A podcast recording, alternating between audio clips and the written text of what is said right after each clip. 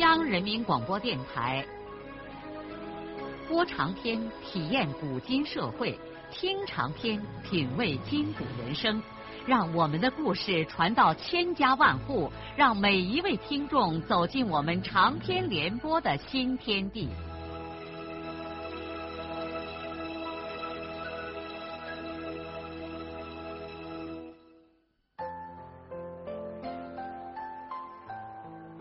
听众朋友，请继续欣赏荣获茅盾文学奖的、由中国文联出版社出版的路遥的长篇小说《平凡的世界》，由李野墨演播。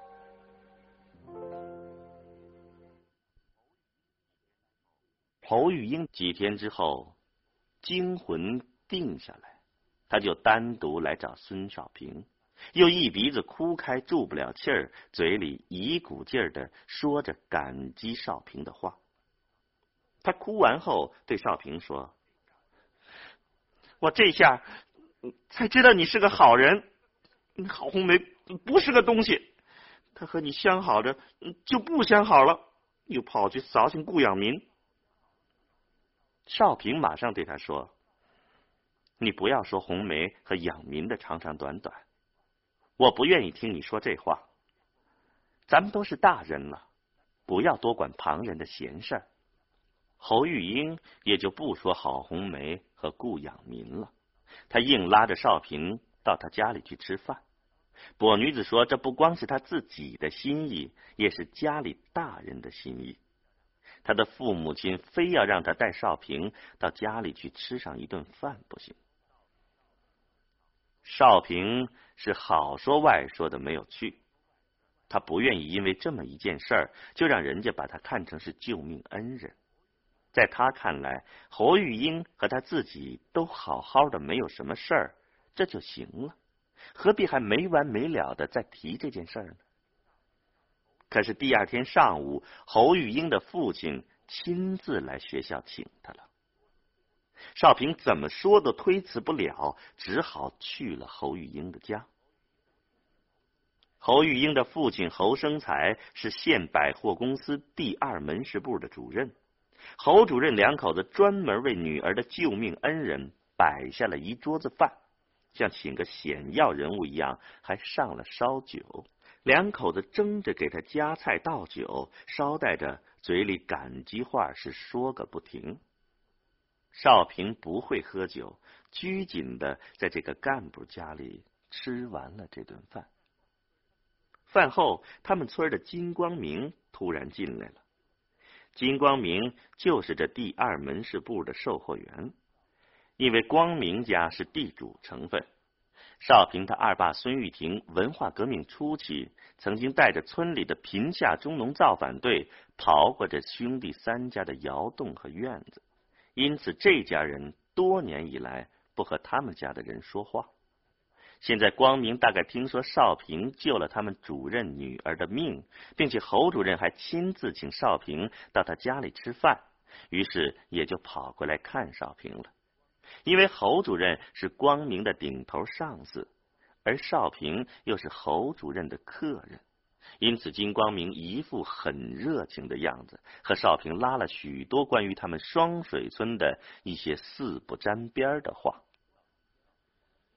少平心里知道，光明这是有意让侯主任看出，他和少平不仅是一个村里的，而且两家人的关系还不错嘞。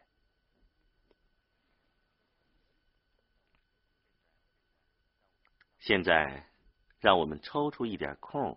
来说说孙少平的妹妹孙兰香吧。我们已经知道，这个孩子正在石歌节公社上初中。像任何穷家薄业的农家子女一样，这孩子很早就懂事了。这个看起来平平常常的孩子，头脑倒特别的聪颖。尤其有一种能闪电般的穿越复杂方程式的网络，而迅速的得出结论的天赋。在他上学的时候，有一次数学老师出了一道非常复杂的方程式，让大家计算。当这位老师把这道题满满的写了一黑板，刚把那个等号画完的时候，兰香就站起来说：“等于零。”辛苦了写了半天的老师站在讲台上，张开嘴巴，震惊的半天说不出话来。兰香在很小的时候，他们家还住在金波家的院子里，因此他和金波的妹妹金秀成了好朋友。以后，两个同岁的孩子又一同上了村里的小学。金秀他爸是汽车司机。家里头的光景当然要好得多，无论吃和穿，金秀都要比他强。但是兰香的学习比金秀好。小学的时候，两个人用一张课桌，像当年润叶对少安一样，金秀常常拿干粮给兰香吃，兰香也在学习上帮助这个好朋友。两个孩子眼看着长大了。在他们十三岁的时候，又双双的进了石歌节公社中学。与此同时，他们的哥哥少平和金波刚刚从这所学校毕业，到元溪县上高中去了。就在这一年，兰香扯开了身条，像一颗小白杨一般端庄和苗条。尽管穿戴破烂。面有菜色，但一看就知道能出挑成个漂亮姑娘。他的好朋友金秀比他矮了半个头，但像他哥金波一样，圆圆的脸盘又白又光洁，扑闪着一双会说话的大花眼，穿着漂亮的实心衣裳，一搭眼就知道这是工作人家的孩子。到了石歌节之后，本来金秀完全有条件在学校上灶，不必起早贪黑，每天在双水村和石歌节之间跑来跑去。但是因为兰香上不起灶，金秀也就不上灶了，陪伴着兰香跑回家吃饭睡觉。现在他们都已经十四岁，在石歌节中学上二年级。本来他们应该在明年元月份就毕业的，但最近县上突然发了个文件，说要从明年开始，在全县中小学恢复实行秋季招生制度，将要毕业的初中学生还要增加半年课程，延长到明年夏天才能毕业。兰香听到这个消息之后，心里头很着急。怎么办呢？要不要继续上这半年学呢？要是不上，那就连一张初中毕业证也拿不上了。可可多上这半年学，那无非也就是能拿这张毕业证书。要是命里头注定这辈子当农民，那那要这张纸片又盯什么用呢？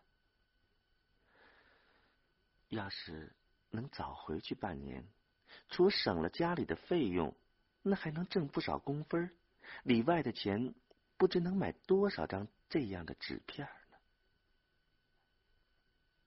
是啊，兰香知道，他上了这么多年的学就已经不错了，不要像母亲和姐姐一样，连自己的名字都不认识。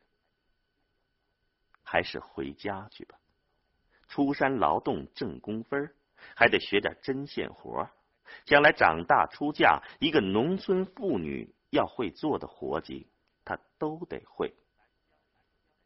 南香于是就在心里决定，不再继续上那半年学了，外好把现在这半年上完，他就回家劳动去。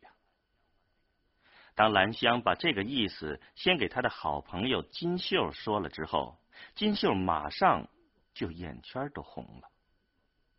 金秀对他说：“你一定不能退学。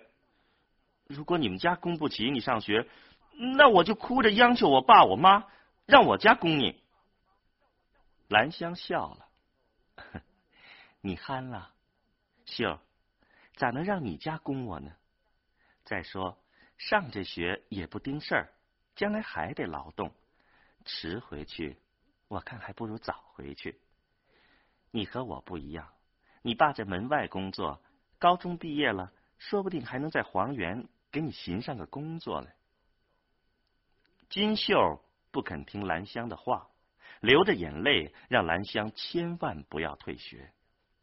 可是兰香是个有主意的孩子，一旦心思定了的事儿，就不会轻易的改变。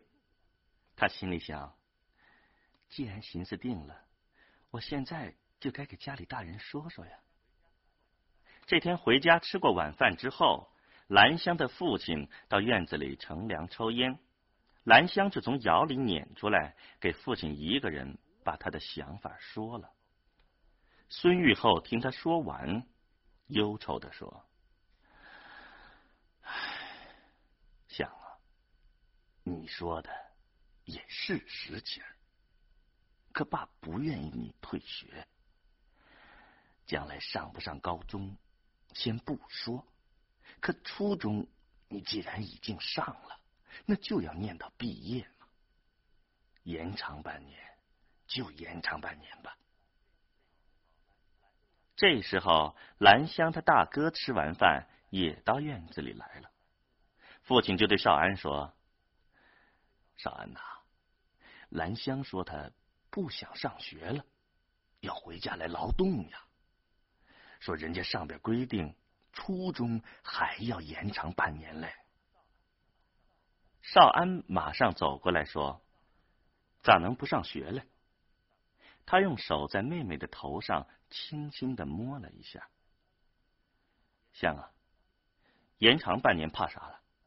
你好不容易快上完初中了，咋能中途退学呢？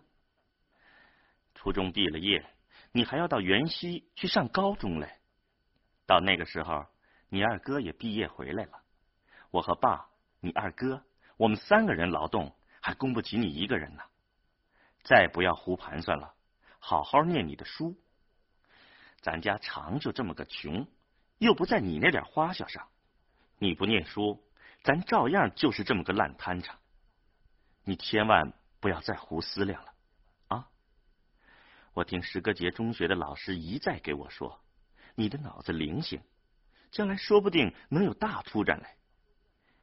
你就放心念你的书，只要你能把书念成了，咱就是把家当卖完了，也要把你供到了头。兰香听着大哥这些话，忍不住鼻子一酸，嘤嘤的啜泣起来。大哥用他硬壳壳的手又在他的头上拍了拍，说：“哭啥来？”你要给咱家争一口气，一定把书念成个样子。我十三岁从学校跑回来劳动，就是为了和爸爸一起供你和你二哥上学来。这个时候，在地上咯啾着的老父亲突然把头一垂：“哎，这都怨都怨爸爸没本事啊！”少安又对父亲说：“爸。”你不要难受了，你为这个家已经把力气都出尽了。早年间你就供我二爸上学，后来又供我，你除了拉扯老老少少这么一群人不算，还要给我二爸娶媳妇儿，还要给我娶媳妇儿。你这一辈子比我们谁都苦。好一阵儿，孙玉厚才抬起头。他对小女儿说：“想啊，你就听你大哥的话，好好念书吧。啊，再还有什么可说的呢？”兰香一颗年少的心深深的沉浸在温暖之中，他的心里悄悄的说：“爸爸，大哥，你们放心，我一定。”不会给你们丢脸的。就这样，兰香放弃了回家劳动的打算，又重新开始专心学习了。她是个有毅力的姑娘，决心要像大哥说的那样学成个样子来。她不爱参加学校的任何活动，更不爱玩儿只要有空子就往数理化老师的房子里跑，而这些老师也很喜欢这个天赋很高的女学生。尽管学校不安排多少上课的时间，但是老师们都热心的辅导兰香的功课。这些老师都惊讶的发现，兰香在数理化方面的程度几乎快达到文化革命前的高中生的水平了。由于兰香不再打算退学，把好朋友金秀高兴的是笑逐颜开。金秀平时买什么学习用具都是两份儿，他自己一份，兰香一份。金秀还常常把母亲给他的零用钱硬给兰香的口袋里塞上一点，而兰香又带动金秀在学习上长进。九月初。突然从县城传回来消息，说金秀他哥金波要去参军了。据说今年本来不招在校的高中生，但有特殊专长的例外。金波哥因为笛子吹得好，歌唱的也不错，因此被征兵的人看上了，想叫他的部队文工团去当文艺兵。金波哥很高兴，报名应征了。消息传来的第二天。金波和少平就相跟上到石歌节中学来了。他们是从县城回家路过这里，专门告诉金秀和兰香的。两个孩子高兴的看见金波哥已经换上了军装，只是还没有戴上领章帽徽。他两个很快的给学校请了假，就和哥哥们相跟上回了双水村。下午接到长途电话的金波，他爸也开着汽车从黄原回来了。第二天，兰香、少平和金波一家人都坐着金俊海的汽车去县城为金波送行。兰香是第一次到县城来，她第一次目睹大城市的风光，感到无比的新鲜。她心想。明年下半年，她也要到这里来上学了。他和金秀相跟着，兴奋的在元溪的街上串了大半天。兰香心里突然想到，金波哥当兵出远门，他应该送个纪念品给金波哥。他想起自己身上还装着两块钱，那是金秀塞给他的。等到他们走到县第二百货门市部跟前儿。兰香让金秀在外面等一会儿，他说他妈让他买几苗针，便进了门市部。他走到柜台前转了一下，看上了一个绿皮笔记本，就问售货员多少钱。这时候他听见柜台里面有个人说：“呀，这不是兰香吗？你咋来了？”兰香一看是他们村的金光明，就说：“啊。”我和金秀来送他哥当兵，我我想买这个笔记本。他指了指柜子里的那个绿皮的本儿，多少钱一本啊？金光明马上取出来递给他说：“一本八毛二分钱。”兰香随即买了这个笔记本，就反身出了门市部。金秀这才发现兰香是在哄他。不过他心里很高兴，他的好朋友能给他哥送个纪念品。金秀自己也很快的进去买了一本红皮儿的笔记本。两个人回到县武装部，给扉页上写了“赠给金波哥”几个字。金波接了两个妹妹的礼物，大受感动，立刻跑到街上给他们一人买了一支钢笔，送走金波。兰香和金秀返回学校的第二天，中国突然发生了惊天动地的事情，毛主席逝世，悲痛与惊慌顿时笼罩了全中国。九月十八日，毛主席的追悼会在天安门广场举行。同一时刻，全国所有的人都在自己的所在地肃立着，除过各种汽笛声在大地喧鸣，中国沉默了一分钟。在这一分钟，全国人民静静的谛听祖国的心脏在怎样的搏动。石歌节公社追悼会的中心会场设在中学的操场上，公社所有单位的人和各村来的代表都沉痛的低着头肃立在这里。兰香。站在这悲伤的人群中哭着，他想起奶奶和爸爸常给他说的，是毛主席把他们这样的穷人从旧社会的苦海中救了出来。从他记事开始，要是天年有了灾害，他们家就要吃国家的救济粮。奶奶和爸爸都说，这都是毛主席他老人家给他们的。要是旧社会遇到年紧，不知道要饿死多少人呢？他们全家都深深的热爱大救星毛主席。每年过春节，穷的哪怕什么也不买，但总要买一张毛主席像贴在墙壁上。现在没有了毛主席，以后可怎么办呢？此刻。大概所有的中国人都像这孩子一样，从不同的角度像他一样的问着：以后怎么办呢？一个月以后，十月二十一日，从北京传来了一个爆炸性的消息：四人帮被抓起来了。中国再一次显示了他的伟大，显示了他的镇静。自信、成熟和历史的不可逆转性，这是人民的胜利。干杯！中国历史上灾难性的一页终于翻过去了。十月，在这欢腾的日子里，全中国的人都好像住了十年的医院，现在大病初愈，重新走到灿烂的阳光下面来了。当然。人们现在还不能预料未来，但一个不能再让人忍受的年代已经结束，这就应该大声的欢呼。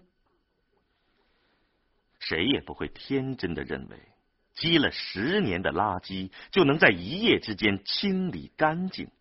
但是人们坚信，尽管在原轨道上刹住的车子，还要在惯性中滑上一段路程。但中国历史的大轮必将重新启动，进入到一个转折性的弯道上。十一月初，田福金到省上去听传达粉碎四人帮的中央文件，完了还要参加省党校理论班的学习，据说要到明年初才能回来。白天大部分时间里。田福金家里除过徐国强老汉儿赵门之外，就再也没有什么人了。院子里经常静悄悄的，偶尔传来徐老的一声咳嗽，或者他对那只老黑猫的几句溺爱的训斥话。只是在中午和晚饭时分，他女儿徐爱云才从医院回来，给他和小霞做上点饭。福军的侄女润叶最近不知道为什么。也常不回家来。徐国强虽说年龄早已经过了花甲，但身板还硬朗。日常没事的时候，这老汉就在院子花坛的那一小块土地上营务各种庄稼。对他来说，这不是劳动，而是一种休息。他觉得，要是整天都闲着，身子骨反而难受；要是劳动上一会儿，立刻就感到筋脉。舒展多了。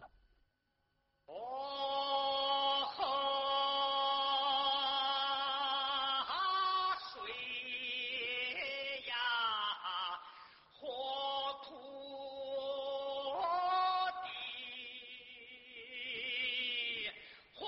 路遥的长篇小说《平凡的世界》今天就播送到这里。您听了以后有什么感想、体会和建议？欢迎来信告诉我们。来信请记中央人民广播电台听众工作部，邮政编码幺零零八六六，请明天继续收听。节目编辑叶咏梅。